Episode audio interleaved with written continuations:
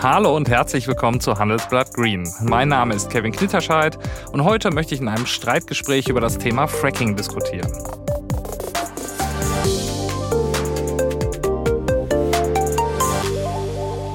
Deutschland fürchtet sich vor der Gaskrise. Unternehmen und Verbraucher fragen sich, wie wir möglicherweise ohne Lieferungen aus Russland warm durch diesen Winter kommen sollen. Was dabei allerdings häufig vergessen wird, ist, dass es auch in Deutschland Gasvorkommen gibt. Die befinden sich allerdings tief im unterirdischen Gestein und wer daran will, der muss einen großen Aufwand betreiben. Die Technologie, die das möglich macht, heißt Fracking.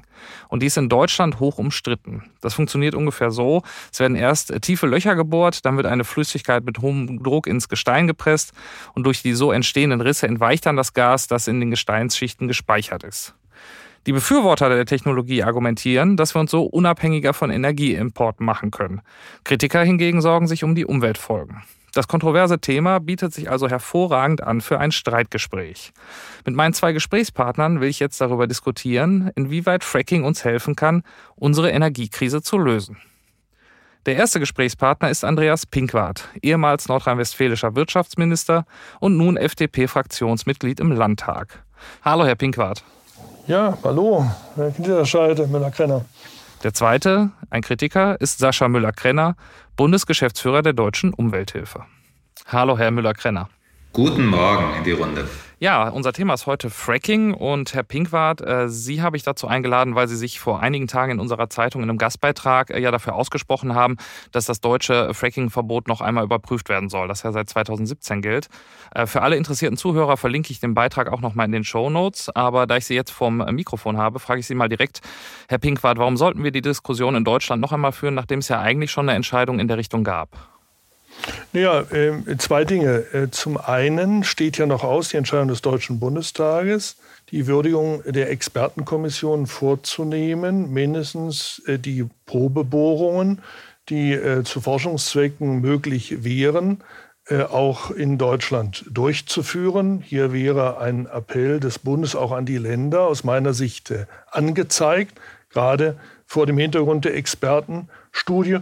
Und das Zweite ist, dass wir natürlich vor völlig veränderten Rahmenbedingungen stehen, spätestens seit äh, dem äh, äh, brutalen Angriffskrieg Russlands gegen die Ukraine und die Energiepolitik Deutschlands äh, steht vor äh, allergrößten Herausforderungen im Zieldreieck von Klimaschutz, Versorgungssicherheit, Unbezahlbarkeit. Und da muss das Thema Gasversorgung auch aus eigenen Gasquellen natürlich mit auf die Tagesordnung. Herr Müller-Krenner, ähm, wie viele andere Organisationen auch engagiert sich die Deutsche Umwelthilfe ja dafür, dass es äh, bei einem Fracking-Verbot bleibt. Äh, wie viel Verständnis haben Sie denn für das Argument, dass wir vielleicht unser grünes Gewissen aufgeben müssen, um die Energiekrise jetzt zu bewältigen? Ja, wir haben natürlich unter, ohne Zweifel momentan eine ganz, ganz schwierige energiepolitische Situation und sie zeigt zum ersten Mal, in was für eine fatale Abhängigkeit wir uns von fossilen Importen, also das ist ja nicht nur Gas, das ist auch Kohle und Öle begeben haben und dass wir da letztendlich langfristig nur rauskommen, indem wir auf erneuerbare Energien setzen. Aber es ist jetzt natürlich klar, wenn jetzt wirklich die russischen Gasimporte über den Winter vollkommen ausbleiben, dann äh, müssen wir kurzfristig da auch die Lücke schließen, damit äh, die Menschen im Winter nicht frieren und äh, damit natürlich auch die Industrie bei uns weiterläuft, Arbeitsplätze schafft, äh, Wohlstand generiert. Nur dieser Vorschlag zum Fracking, das Fracking hier jetzt wieder zu erlauben, der hilft nicht weiter. Also jenseits der ganzen auch Argumente, warum Fracking ganz, ganz besonders umweltschädlich ist, da kommen wir ja vielleicht im Rahmen unseres Gespräches noch drauf, äh, äh, hilft es vor allem kurzfristig nicht. Die Expertenkommission, Herr Pinkwart, die Sie auch gerade noch mal zitiert haben, die dem Bundestag hier ihren Bericht vorgelegt hat, hat eben auch darauf hingewiesen, dass es eine ganze Reihe von Voraussetzungen gibt. Also da muss man jetzt erstmal jahrelang auch die geologische Prüfung der notwendigen Standorte vornehmen. Man muss Probebohrungen vornehmen. Das ist jetzt nichts, was über Nacht hilft, über die nächsten ein, zwei Winter, sondern das würde ohnehin Jahre dauern. Und in den Jahren kann man bessere Dinge machen, zum Beispiel eben den Ausbau der erneuerbaren Energien. Wo sehen Sie denn die, die uh, Umweltprobleme der Tracking-Technologie? Also das ist ja eine Technologie, mit der man Gasreserven erschließt, die ansonsten nicht so ohne weiteres erschlossen werden können. Also vereinfacht gesagt ist es so, dass äh, hier Wasser gemischt mit Sand und mit Chemikalien, die teilweise, da kommen wir schon zu den Problemen, krebserzeugend sind, unter ganz hohem Druck ins Gestein gepumpt wird. Dadurch entstehen Risse. Und da fängt es dann schon einmal an. Also diese Risse, die äh, bringen mit sich Erdbebengefahr. Durch diese Risse steigt Wasser, Lagerstättenwasser nach oben, manchmal auch in Grundwasser führende Schichten. In diesem tiefen Wasser gibt es oft Quecksilber, Kohlenwasserstoffe, äh, krebserzeugende Substanzen, wie gesagt, in dieser Fracking-Flüssigkeit. Aber ein ganz, ganz wichtiger Punkt, der immer mehr in den Vordergrund rückt, das ergeben auch Messungen aus den USA, wo ja sehr, sehr viel gefrackt wird, ist die Methanemissionen. Methan ist auch ein Treibhausgas wie Kohlendioxid und durch dieses aufgebrochene Gestein tritt sehr, sehr viel mehr Methan in die Atmosphäre und das führt unterm Strich dazu, dass dieses gefreckte Erdgas nicht besser, sondern oft sogar mal schlechter ist in seiner Treibhausgasbilanz als Kohle und das ist also aus Klimaschutzsicht der absolute Irrweg. Sie haben es angesprochen, in den USA wird äh, Fracking ja schon seit vielen Jahren im industriellen Großmaßstab durchgeführt, äh, seit den 50ern ungefähr. Und äh, die Meinungen darüber dort sind wie hierzulande auch gespalten. Ne? Also während sich die Regionen, in denen Frackinggas gefördert wird, sehr positiv entwickelt haben wirtschaftlich, klagen viele Anwohner, die vielleicht nicht daran partizipieren, gleichzeitig auch über Lärm- und Umweltschäden. Herr Pinkwart, warum sollte das bei uns besser laufen als in den USA? Ja, äh, zunächst mal, wenn Sie mir erlauben, würde ich gerne zu Herrn Müller-Krenner das Argument nochmal Stellung nehmen. Äh, wir hätten jetzt ein Problem für nächsten Winter und vielleicht noch für zwei, drei Jahre. Das ist ja mitnichten der Fall. Äh, wir wissen nicht, wie lange diese Konfliktlage mit Russland äh, in den nächsten Jahren äh, sich entwickeln wird. Äh, gleichzeitig sagt der Bundeswirtschaftsminister Habeck, dass der Gasverbrauch in Deutschland seinen Peak erst im Jahr 2030 erreicht haben wird, äh, äh, erreichen wird. Das heißt, der Gasverbrauch wird in den nächsten Jahren weiter steigen müssen, wenn Deutschland seine Energiepolitik fortsetzt, sowohl aus der Kernenergie als auch aus der Kohle äh, aussteigen zu wollen. Und deswegen sind wir dringend auf Gaslieferungen angewiesen.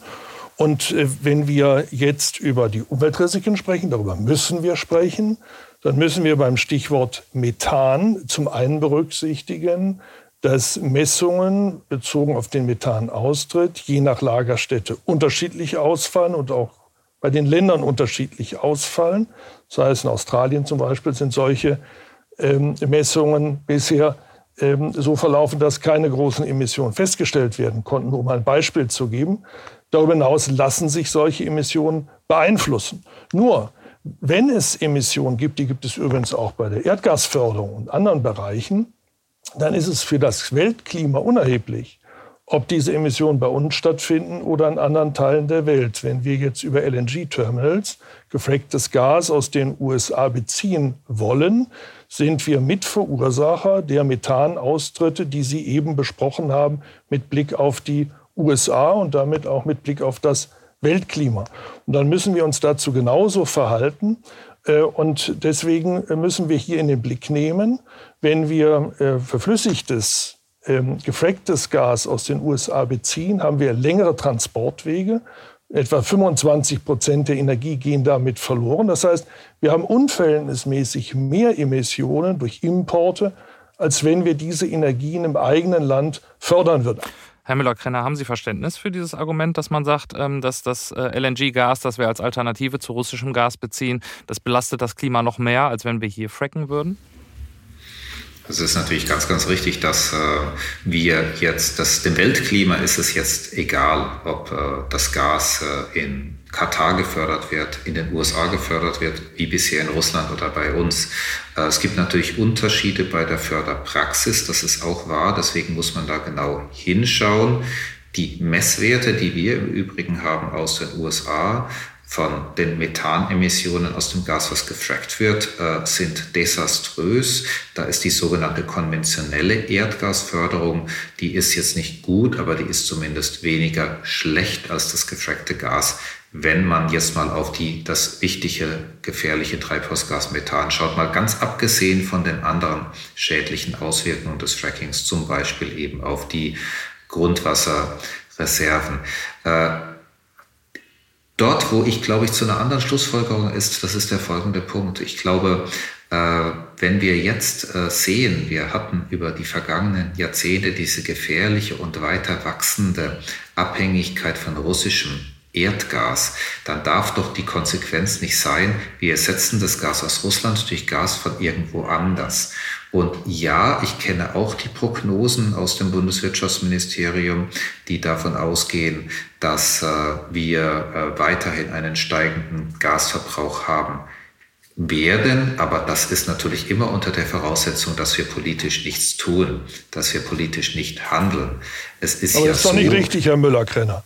Das ist doch nicht richtig, sondern das bezieht sich doch auf die bisherigen Planungen, die wir jetzt äh, beschlossen haben, nämlich aus der Kohle schneller aussteigen jetzt, äh, zu wollen. Zunächst mal ja 38, 35.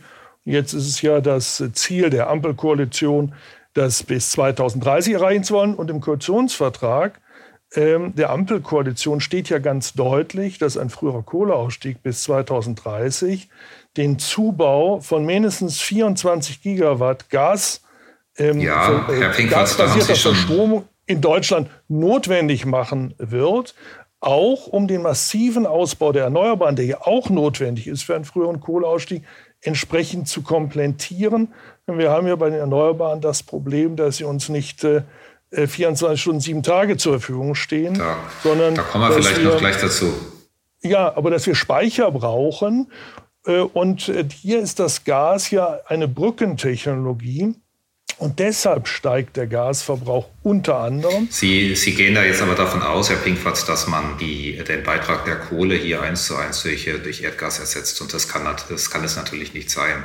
Wir haben ein massives Potenzial wirklich bei der Energieeffizienz in all den Bereichen, in denen bisher Kohle eingesetzt wurde, in denen jetzt zukünftig Gas eingesetzt werden soll. Und natürlich äh, müssen wir beim Tempo, äh, beim Ausbau der erneuerbaren Energien auch massiv auf die Tube drücken. Allein schon deswegen, weil wir ansonsten die Klimaziele nicht erreichen. Und schauen Sie mal, im, äh, der Erdgasbereich, äh, der fällt ja in äh, Deutschland, in, in, da gibt es ja mehrere Teile, in denen Erdgas verbraucht wird. Also das eine ist natürlich die Stromerzeugung, das ist ein relativ kleiner Teil. Und da haben wir wirklich, glaube ich, äh, da wissen wir, was wir tun müssen. Wir müssen sowohl die Windenergie am Land als auch auf hoher See wir müssen die Photovoltaik, die Solarenergie massiv ausbauen. Da müssen wir Tempo machen. Da bin ich übrigens froh, dass die neue Bundesregierung hier mal wirklich auch Blockaden gelockert hat. Da kann ich nur hoffen, zum Beispiel, dass auch die Landesregierung, da gibt es ja einige, zum Beispiel die Landesregierung Nordrhein-Westfalen, aber auch Bayern, die da noch auf Landesebene Blockaden haben, zum Beispiel unsinnige, wie ich doch sehr stark finde, Abstandsregelungen für die Winterenergie, diese Blockaden mal lockern, dass wir hier endlich diesen Boom beim Ausbau der erneuerbaren Energien auslösen, den brauchen wir ganz dringend. Aber was jetzt den Gasverbrauch angeht, ist natürlich der Gebäudebereich noch sehr viel wichtiger. Und hier ist ganz, ganz viel zu holen in der Effizienz. Hier ist ganz, ganz viel zu holen mit erneuerbaren Technologien, zum Beispiel im Einbau der Wärmepumpe, aber natürlich auch der Einsatz der Photovoltaik im Gebäude. Diese Potenziale, die sind riesig, die sind noch nicht ausgeschöpft. Und da hoffe ich wirklich sehr, sehr stark, dass die Bundesregierung hier im gesetzlichen Bereich, also Energieeffizienzstandards, auch was tut und natürlich auch weiter fördert, wenn Bauherrinnen und Bauherren hier Geld in die Hand nehmen möchten. Und last but not least die Industrie. Die Industrie, vor allem die energieintensive Industrie, verstehen Sie mich nicht falsch. Ich bin wirklich froh, dass wir in Deutschland noch produzierende Industrie haben, also beispielsweise Chemie, beispielsweise Stahl, Aluminium. Das sind ja sehr, sehr energieintensive Branchen. Die hat doch schon längst verstanden, die Zukunft liegt im Wasserstoff, im grünen Wasserstoff. Die wollen auch weg vom Erdgas. Da haben, glaube ich, doch auch die Unternehmen verstanden. Da hat man sich in eine fatale Abhängigkeit begeben. Und im Übrigen ich sehe es schon so, diese, Strategie, diese, diese Entwicklung über die vergangenen Jahrzehnte, dass der Anteil des russischen Erdgases am Gesamtverbrauch immer weiter gestiegen worden ist. Also das kam auch nicht von ungefähr. Also das ist von russischer Seite sehr, sehr bewusst geplant worden. Und hier gibt es ja alle möglichen Verquickungen, auch mit Teilen der deutschen Wirtschaft und auch mit Teilen der Politik. Da äh, muss man den Blick, glaube ich, in erster Linie auf die SPD und auf die Union richten. Da gibt es ja auch alle möglichen persönlichen Verknüpfungen. Nicht nur den Herrn Schröder gibt es bei der Union auch. In Ihrer Partei ist weniger, muss man ehrlicherweise dazu sagen. Aber das ist jetzt nicht nur zufällig passiert, dass man da das holländische Gas ersetzen musste, sondern das war eine ganz, ganz ange langfristig angelegte Strategie, um hier Abhängigkeiten zu erzeugen. Da muss man leider Gottes sagen, der Herr Putin, der wusste, was er tut. Und jetzt haben wir den Salat. Ich glaube, also ich, äh, Sie haben jetzt viele Argumente äh, angeführt. Zunächst einmal will ich Ihnen zustimmen, was den Ausbau der erneuerbaren Energien anbetrifft. Da müssen wir deutlich mehr tun. Äh, das ist ja auch äh, von der neuen Bundesregierung äh, klar äh, auch ähm, festgehalten worden und es sind viele wichtige Maßnahmen zur Beschleunigung ergriffen worden, die wir alle ähm, auch seitens meiner Partei ja äh, unterstützt haben und unterstützen. Naja, nicht alle, nicht alle, aber da kommen wir ja vielleicht noch dazu. Da. Ja, gut, also die Beschleunigungsmaßnahmen, das ist, glaube ich, ganz wesentlich eine FDP-Forderung, eine Entfesselung, äh, gerade beim Bau äh, der Infrastruktur, ähm, etwa beim Leitungsausbau, den wir ja dringend brauchen, um den erneuerbaren Strom von Nord nach Süd zu bekommen. Da, da, da gebe ich Ihnen recht, da ist es die CSU, die blockiert. Abgeschaltet. Nein, es ist nicht nur die CSU, es sind alle. Äh, wir haben zehn grüne Energieministerinnen und Energieminister in Deutschland seit Jahren. Und es ist doch sehr komisch, weil Sie äh, Nordrhein-Westfalen beim Wind angesprochen haben, dass wir im ersten Halbjahr des Jahres 2022 mit Abstand die meisten neuen Windkraftanlagen in Nordrhein-Westfalen genehmigt haben. Noch zu meiner Regierungsmitverantwortungszeit mit Abstand die meisten. Obgleich Nordrhein-Westfalen das dichtest besiedelte Flächenland Deutschlands ist und nicht dafür bekannt ist, dass wir die höchsten Windgeschwindigkeiten hätten, sondern das sind andere Teile Deutschlands, nochmal zehn grüne Energieministerinnen und Energieminister, wenn wir das schon mal parteipolitisch auch hier diskutieren sollen oder wollen. Äh, und dort ist viel weniger zugebaut worden. Und fragen Sie doch bitte mal, warum ist 2021 in der Nordsee beim Offshore-Wind faktisch nichts zugebaut worden? Wer trägt dafür die Verantwortung? Und wenn wir so weitermachen, sage ich Ihnen ganz klar voraus, wenn wir so weitermachen, 16 Länder und der Bund, wie wir das in den letzten Jahren gemacht haben, dass Nordrhein-Westfalen jetzt sozusagen ganz weit vorne ist bei Wind und Erneuer äh, und Photovoltaik und die anderen Länder kommen nicht aus dem Puschen. dann muss ich Ihnen ganz ehrlich sagen, bin ich in großer Sorge, ob wir die ambitionierten Ausbauziele, die wir uns vorgenommen haben und die wir erreichen müssen unter Klimaschutzgesichtspunkten, so erreichen können. Das hat viel damit zu tun, dass wir uns in Sonntagsreden in diesem Land erschöpfen und im Alltagshandeln dann die Umsetzung eher behindern als befördern. Und das gilt beim Netzausbau, das gilt bei dem erneuerbaren Ausbau und das gilt leider auch bei der Frage der Unabhängigkeit der Energieversorgung von Russland. Hier haben wir es uns alle viel zu leicht gemacht.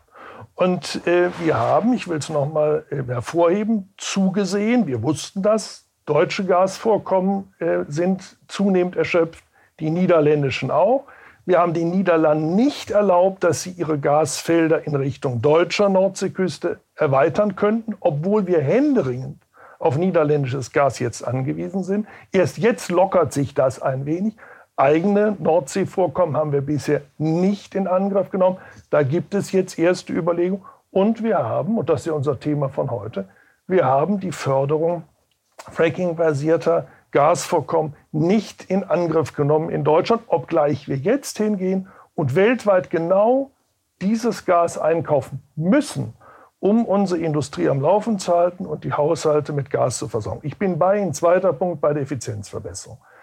Ganz völlig richtig, die Haushalte können effizienter werden. Wir können hier neue Technologien einbauen. Die Industrie will das auch und muss das auch, auch bei steigenden Preisen. Ist alles richtig. Aber das wird natürlich nur ein Bruchteil dessen sein, was wir an weniger Gaslieferung aus Russland eben auch mittelfristig zu erwarten haben. Und ich rede nicht über die nächsten zwei, drei Jahre. Ich rede bis zum Ende dieses Jahrzehnts, Anfang des dann folgenden Jahrzehnts. Wir müssen uns bei der Gasversorgung diversifizieren.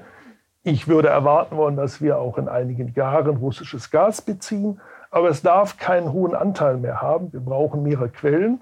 Und wenn wir gefracktes Gas nutzen könnten, und das stünde in drei bis fünf Jahren zur Verfügung, wenn wir dort genauso schnell vorangingen, wie wir es jetzt mit den LNG-Terminals machen bei anderen Projekten machen, könnten wir in drei bis fünf Jahren gefracktes Gas nutzen in Deutschland. Es könnte bis zu 20 Prozent unseres Gasverbrauchs jährlich ausmachen und würde deutlich äh, unsere Lieferrisiken äh, mindern. Wir hätten eine breitere Basis und könnten den Umbau auch hin zu den erneuerbaren Energien viel stärker flexibilisieren, viel stärker beschleunigen, als ansonsten der Fall wäre. Herr Pinkwart, ähm, es klingt ja erstmal so, als hätten wir äh, noch eine ganze äh, äh, Liste an anderen Möglichkeiten, äh, beispielsweise ähm, äh, erneuerbare Energien auszubauen oder eben die Wasserstoffwirtschaft aufzubauen. Ähm, äh, warum sollten wir damit nicht anfangen und uns dort beschleunigen und den Turbo zünden?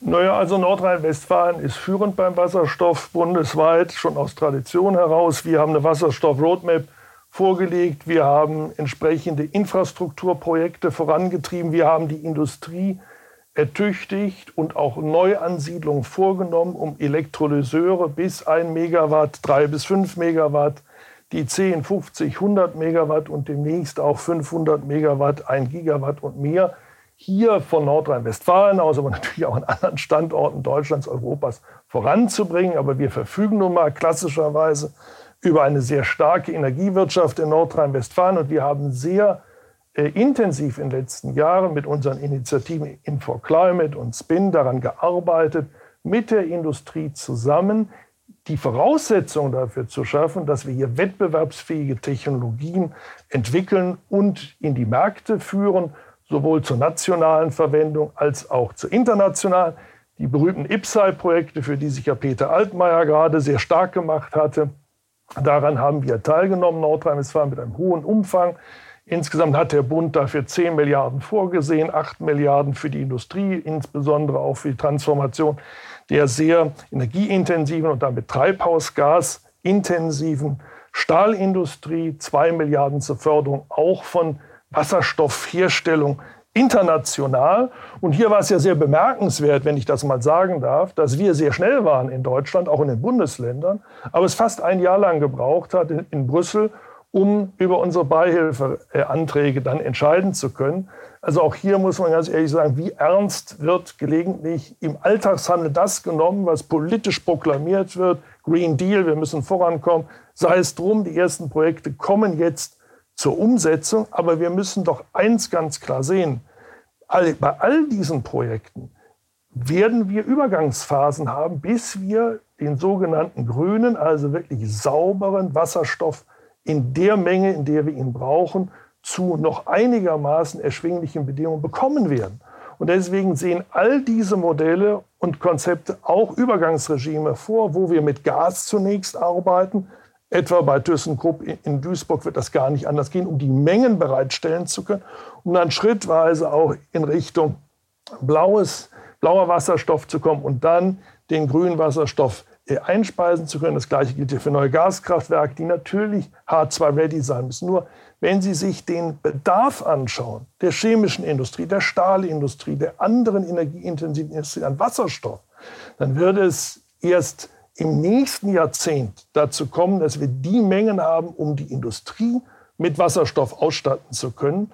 Und äh, wenn wir dann den Wasserstoff noch nutzen wollen, um wesentlich bei der Verstromung die Lücke zu schließen zu dem, was die Erneuerbaren tagtäglich liefern, dann werden wir uns eher Ende der 30er Jahre, Anfang der 40er befinden. Und für diesen Zeitraum brauchen wir Erdgas. Das ist die Brückentechnologie, die weniger Emissionen hervorruft als die Kohle.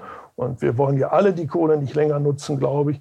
Also brauchen wir hier eine starke Brücke und dafür müssen wir die Voraussetzungen schaffen. Und sie muss sicher sein und sie muss, ich will es nochmal hinzufügen, auch bezahlbar bleiben.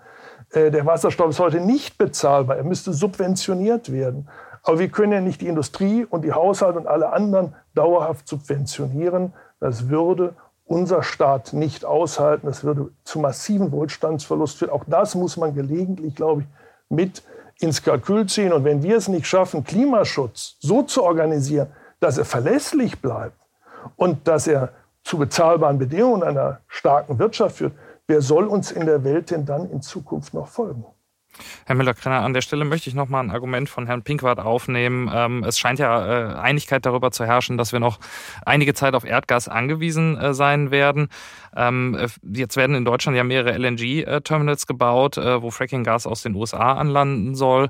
Ähm, wäre es da nicht besser, wenn wir es hier fracken und dann auch eine entsprechende Kontrolle haben über die Bedingungen, unter denen das geschieht und dann stattdessen eben nicht das Fracking oder methanbelastete Fracking-Gas aus den USA verwenden? Was meinen Sie dazu?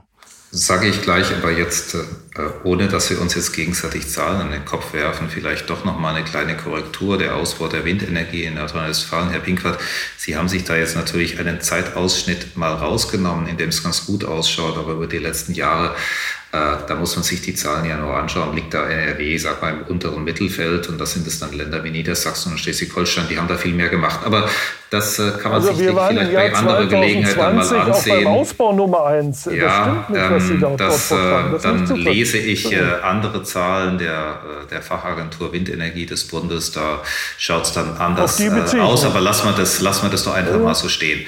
können wir ja mal die Tabellen, die man ja im Internet sich anschauen kann, das können ja auch die Zuhörerinnen und Zuhörer uns mal anschauen. So, jetzt aber zum Thema Erdgas. Also ich höre immer, dass die Erdgas ist eine Brückentechnologie.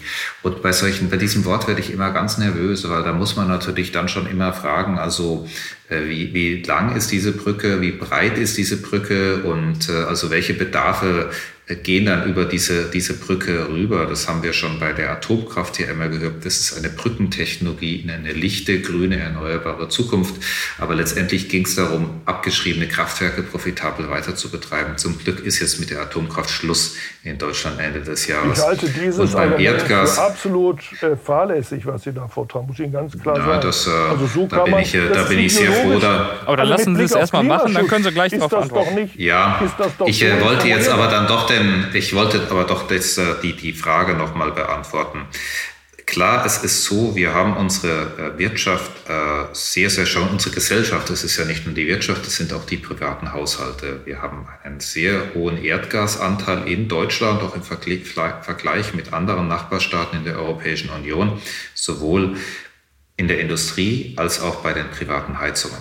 Und äh, das war eine Fehlentwicklung und jetzt äh, vor allem die, war die Fehlentwicklung, sich natürlich hier von einem Importeur abhängig zu machen. Da ist man sozusagen sehenden Auges in dieses Problem reingelaufen. Aber jetzt haben wir natürlich die Situation. Und äh, deswegen müssen wir natürlich, wenn jetzt in diesem Winter und den nächsten ein, zwei Jahren äh, wirklich Engpässe eintreten, wir müssen hier natürlich handeln und dafür sorgen, dass weder Menschen frieren müssen, noch dass es wirklich zu großen wirtschaftlichen Verwerfungen kommt. Und deswegen ist es aus meiner Sicht schon vorstellbar, dass man sagt, man hat jetzt zeitlich begrenzt den Import von Erdgas über Flüssiggasterminals, aber zeitlich begrenzt in den Kapazitäten begrenzt und man muss natürlich schauen, wo kommt das Zeug her. Und da ist das Fracking-Gas aus den USA aus Klimasicht ganz besonders problematisch. Das große Problem, was ich sehe, ist, dass man sich hier in neue Abhängigkeiten begibt durch den Bau von Überkapazitäten, diese LNG-Terminals, die hier jetzt angedacht sind, die auch in diesem LNG-Beschleunigungsgesetz aufgelistet sind, wenn man die Kapazitäten da mal zusammenzählt, dann hätte man ja mehr Erdgas, was importiert wird, als wir momentan aus Russland kriegen. Das kann ja nicht Sinn der Übung sein. Wir wollen doch raus aus dem Zeug.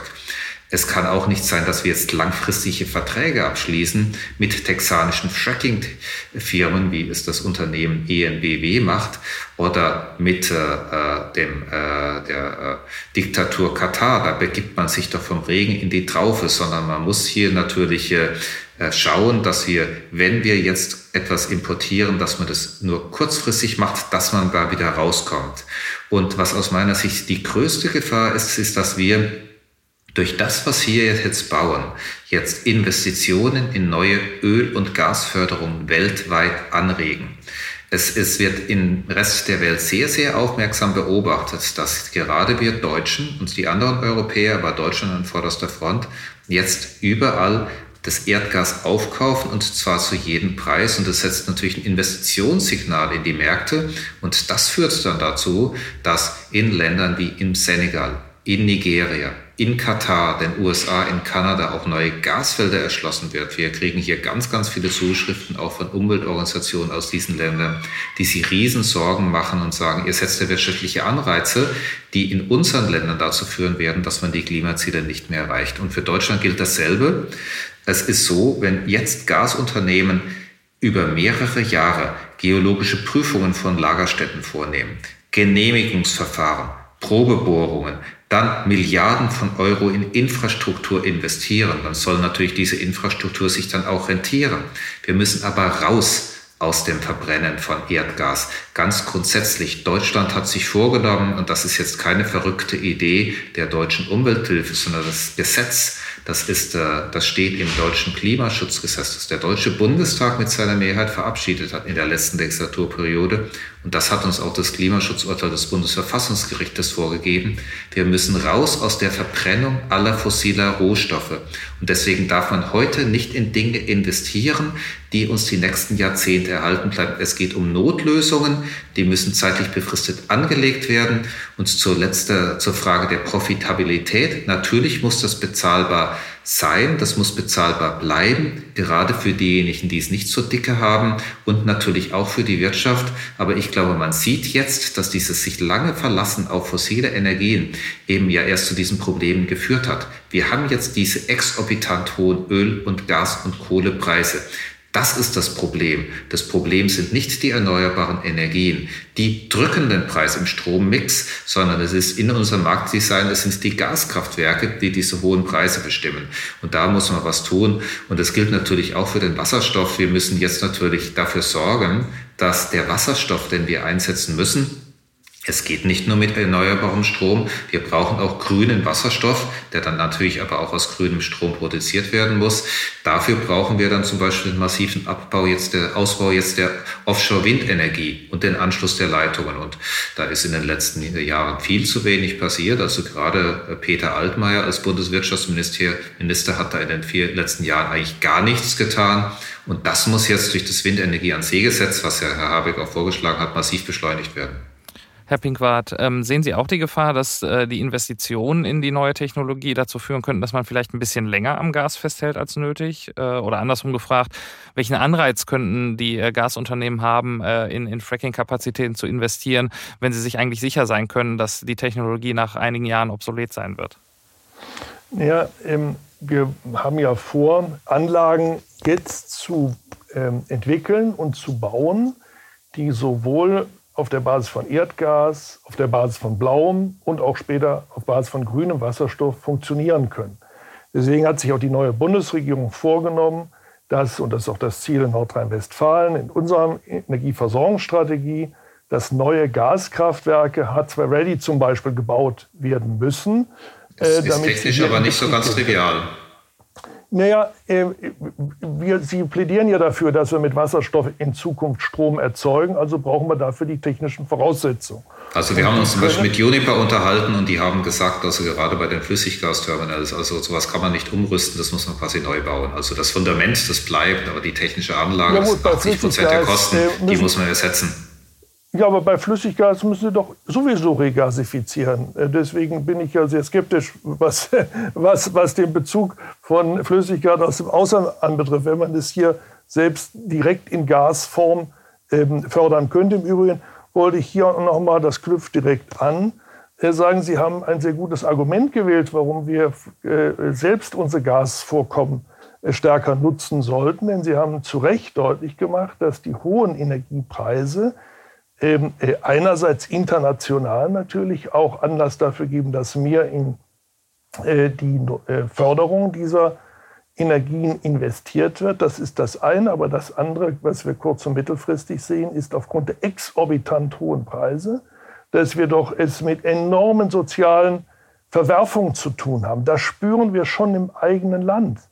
Aber das setzt sich natürlich in anderen europäischen Ländern und erst recht in Schwellenländern, in Afrika, in anderen Ländern fort. Und äh, wenn Sie dafür plädieren, dass Sie nur kurzfristige Verträge haben wollen, dann reizen Sie ja diesen Markt noch stärker an. Dann geht das noch mehr über die Spotmärkte. Damit werden die äh, tagesaktuellen Preise noch beherrschender sein. Viel wichtiger werden langfristige Verträge, wobei langfristig ja nicht heißt 30 bis 50 Jahre, sondern 10 bis 20 Jahre. Und wir wollen bis 2045 klimaneutral werden. Wir werden den Peak des Gasverbrauchs, so Herr Habeck, 2030 haben, nach seinen nach vorne gerichteten Planung. Dann geht es schrittweise zurück bis 2045. Also haben wir von 2023 angerechnet die Notwendigkeit, in den nächsten 10 bis 20 Jahren möglichst gesicherte Verträge zu bekommen, um auch dämpfend auf die internationalen Preise einwirken zu können, in unserem eigenen Interesse, aber vor allen Dingen doch im Interesse der ärmeren Länder dieser Welt. Und äh, die große Zahl der Menschheit lebt in den ärmeren Ländern. Und die leiden unter der Energieverknappung, wie wir sie jetzt haben, der Energieverteuerung viel massiver, als wir es tun. Und das wird sich weiter verschärfen. Und deswegen ist doch so wichtig, dass wir in Deutschland nicht versuchen, alle Probleme dieser Welt, die wir sehen, ins Ausland zu verlagern und hier nach der Methode verfahren, wasch mir den Pelz, aber mach mich nicht nass. Wir sind auf den europäischen Energiemarkt angewiesen, um unsere Stromnetze in Deutschland stabil zu halten. Sprich, wir werden in den nächsten Jahren in wachsendem Maße auf Atomstrom aus Frankreich, Belgien, Niederlanden und demnächst auch aus Polen, wenn die ihr Kraftwerk fertig haben, anderen Ländern, Schweiz etc. angewiesen sein, um in den Wintermonaten unser Stromnetz zu stabilisieren. Eigene Atomkraftwerke, die mit Sicherheit nicht unsicherer sind, um es sehr äh, äh zurückhaltend auszudrücken, als die der Nachbarn, die schalten wir einfach ab, weil wir die Risiken hier meinen, nicht tragen zu wollen in der Nachbarschaft, direkt an unserer Grenze, lassen wir diese Kraftwerke aber zu. Nein, wir sind sogar im wachsenden Maße auf die Versorgung durch diese Kraftwerke angewiesen. Das Gleiche sehen wir bei Kohle. Jetzt haben wir uns stark von russischer Steinkohle abhängig gemacht, also versuchen wir diese Steinkohle auf den Weltmärkten zu beziehen. Bei der Braunkohle, jetzt äh, bei äh, Gas. Und äh, ich glaube, wir sollten hier auch uns ehrlich machen, so wie wir es in der Außen- und Sicherheitspolitik jetzt auch tun, Stichwort Zeitenwende, die der Bundeskanzler und die Bundesregierung ausgerufen haben und müssen uns ehrlicher machen. Deutschland muss auch eigene Verantwortung wahrnehmen für die Sicherheit der Bürger und dieses Landes. Das gilt auch sicherheitspolitisch, das gilt aber auch energiepolitisch. Und wir müssen dann auch unangenehmere Entscheidungen treffen, sowohl bei den Erneuerbaren und den Ausbau der Netze und der Speicher, die für die Erneuerbaren dringend notwendig sind, aber eben auch für die konventionellen Energie, die wir eben die nächsten 20, 25 Jahre noch brauchen werden, damit wir einen stabilen Übergang hin zu einer klimaneutralen Energieversorgung schaffen können. Jetzt kommen wir gerade ans äh, Ende der Zeit. Äh, ich will Ihnen aber trotzdem noch die Möglichkeit geben, Herr äh, Müller-Krenner, darauf zu antworten. Herr Pinkwart, Sie hatten das Eröffnungsstatement. Herr Müller-Krenner, Sie gerne noch mal Ihre Antwort zum Abschluss.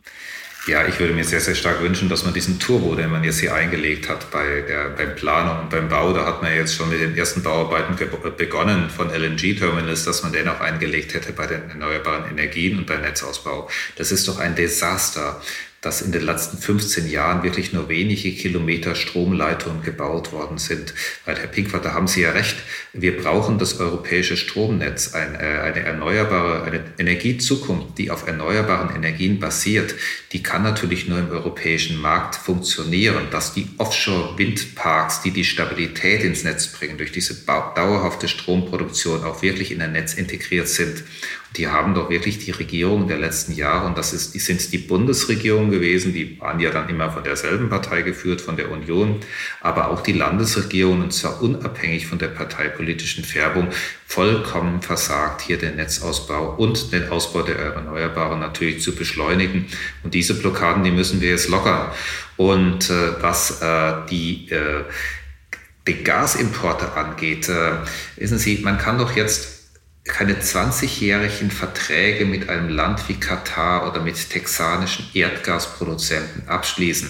Die werden dann im nächsten Jahr unterschrieben, dann laufen die bis 2043. Wir können doch nicht erst im Jahre 2043 anfangen, Treibhausgase zu reduzieren. Wir müssen im Jahre 2045 bei Null sein. Und laut Adam Riese sind das dann pro Jahr 4,5 Prozent weniger Emissionen. Wir müssen jetzt damit anfangen. Wir können doch nicht einfach sagen, die nächsten 20 Jahre machen wir weiter wie bisher und danach löst sich das Problem in Luft auf. Die Treibhausgase, die wir jetzt produzieren, ob es CO2 ist oder ob es Methan ist, vor allem in der Erdgasförderung, und das ist aus meiner Sicht ein völlig unterschätztes Problem, die bleiben über Jahrzehnte in der Atmosphäre, beim CO2 über Jahrhunderte. Die Folgen des Klimawandels, die sehen wir hier. Ich sitze in Berlin, um Berlin herum, äh, die Wälder brennen, die Landschaft trocknet aus, der Klimawandel, der ist da. Und das ist die größere Sicherheitskrise. Natürlich haben wir jetzt den Krieg in der Ukraine, aber wir haben diese langfristige Sicherheitskrise, der, äh, die wir durch äh, die Klimakrise haben. Und da wünsche ich mir eben auch eine Zeitenwende. Und da müssen wir weg vom Business as usual und müssen weg vom Gas. Ich glaube, beim äh, beschleunigten Ausbau der Erneuerbaren äh, herrscht, herrscht Einigkeit, nehme ich äh, mit als, als Abschluss. Und äh, da bedanke ich mich für das äh, ansprechende Gespräch. Ja, vielen Dank. Alles Gute in die Runde. Ich bedanke mich ganz herzlich ebenfalls. Tschüss. Das war's für heute von Handelsblatt Green. Und wenn Sie sich noch tiefer mit den Themen dieser Folge beschäftigen wollen, dann kann ich Ihnen unser Handelsblatt Sommerangebot ans Herz legen. Damit können Sie das Handelsblatt Digital-Abo sechs Wochen lang nur für einen Euro testen. Sie finden das Angebot unter handelsblatt.com slash sommerspecial. Und falls Sie noch Fragen, Kritik oder Themenvorschläge für uns haben, schreiben Sie uns doch einfach eine Mail an green@handelsblatt.com. Bis zum nächsten Mal.